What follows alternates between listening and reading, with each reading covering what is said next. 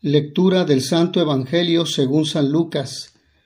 En aquel tiempo caminaba con Jesús una gran muchedumbre y él, volviéndose a sus discípulos, les dijo, Si alguno quiere seguirme y no me prefiere a su padre y a su madre, a su esposa y a sus hijos, a sus hermanos y a sus hermanas, más aún a sí mismo, no puede ser mi discípulo, y el que no carga su cruz y me sigue no puede ser mi discípulo porque ¿quién de ustedes, si quiere construir una torre, no se pone primero a calcular el costo para ver si tiene con qué terminarla? No sea que, después de haber echado los cimientos, no pueda acabarla y todos los que se enteren comiencen a burlarse de él, diciendo Este hombre comenzó a construir y no pudo terminar. ¿O qué rey que va a combatir a otro rey no se pone primero a considerar si será capaz de salir con diez mil soldados al encuentro del que viene contra él con veinte mil?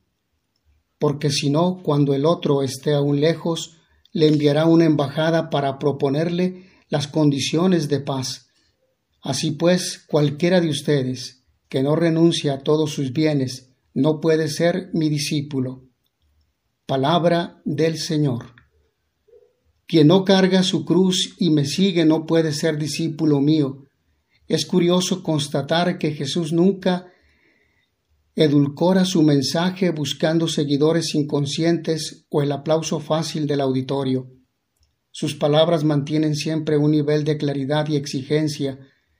En sus invitaciones a seguirlo siempre afirma que ese seguimiento implica liberarse de ataduras, algo nada fácil, dada nuestra tendencia a dejarnos llevar por valores materiales. De ahí que nos invite siempre a la reflexión, de la que ha de salir una decisión sopesada, tomada con decisión y sabiendo a qué nos comprometemos cuando optamos por seguirlo. Jesús desea que quienes se decidan a ese seguimiento no lo hagan de cualquier forma, han de valorarlo y caminar tras él conscientemente después de reflexionar lo que todo ello implica es un ejercicio difícil, costoso.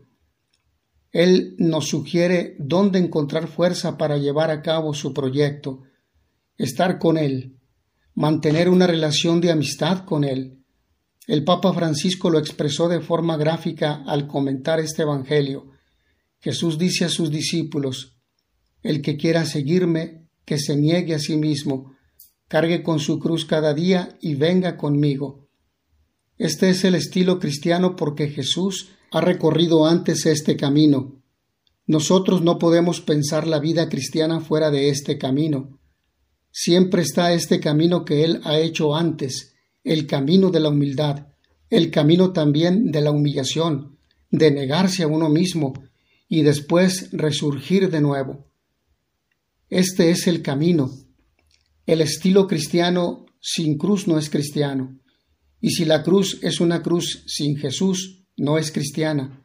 El estilo cristiano toma la cruz con Jesús y va adelante, no sin cruz, no sin Jesús. Estas palabras del Papa Francisco matizan bien mi comentario.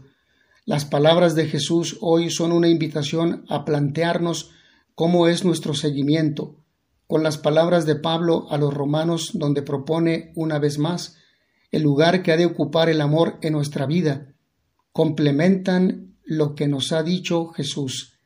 Sin amor, todo lo que hagamos por seguirlo carece de sentido.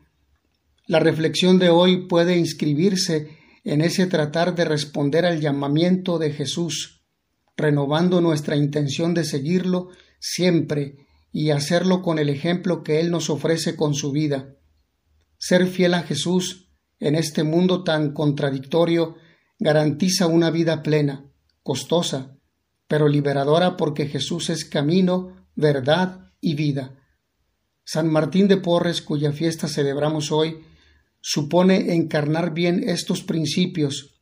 Fue un hombre sencillo, humilde, dadivoso, amante de los pobres. La fiesta es una invitación a seguir sus pasos. Si así es, no nos equivocaremos al tomar decisiones. Feliz conmemoración especialmente para toda la orden dominicana. Dios nuestro, que condujiste a San Martín de Porres a la gloria celestial por el camino de la humildad, concédenos imitar de tal modo sus admirables ejemplos que merezcamos ser glorificados con Él en el cielo. Por Jesucristo nuestro Señor. Amén. Mis hermanos, que a todos ustedes el Señor los bendiga y les dé la paz.